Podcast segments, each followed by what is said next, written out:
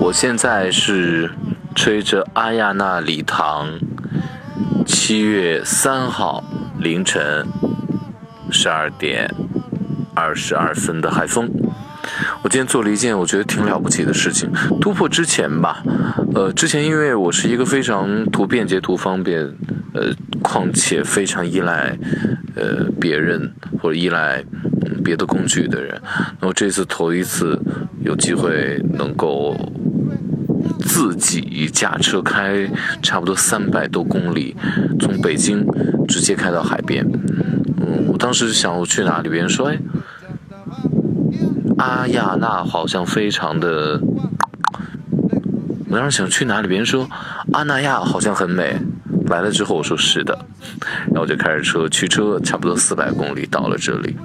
可能很多人就说，坐高铁、坐动车，或者说，呃，用别的方式，是不是更快一点呢？我突然想起我在澳洲的那 Flinders 墨尔本的那个火车站，一百多年是英国当时殖民的时候的一个火车站。那这个火车站，其实你想想看，从墨尔本到悉尼到，他们有一趟车就是从早上七点钟从墨尔本出发，晚上的七点呢到了这个悉尼，大概十二个小时时间。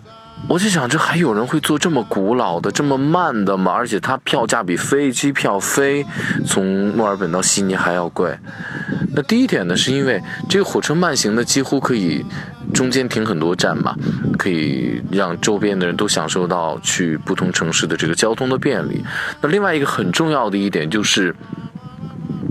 如果说你觉得飞机很快的话，你感受到是一种快感，那么你就丧失了一种美感。那这个火车慢慢悠悠的在横穿这个澳洲的时候，在澳洲这个东海岸这么穿过去的时候，从南到东，其实就是一种缓慢的让你去欣赏这个国家的美感。原来我生活在这片土地上，这种感觉。所以我一直觉得，要欣赏美的话，首先第一件事情要慢下来。我今天为什么要尝试一个人独自开这么一个长途车？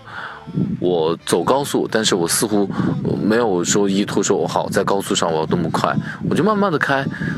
本来四个小时的车，我可以开五个小时、六个小时，甚至更长的时间。我想停下来就停下来。所以感受生活的美学，第一件事情就是要缓慢下来。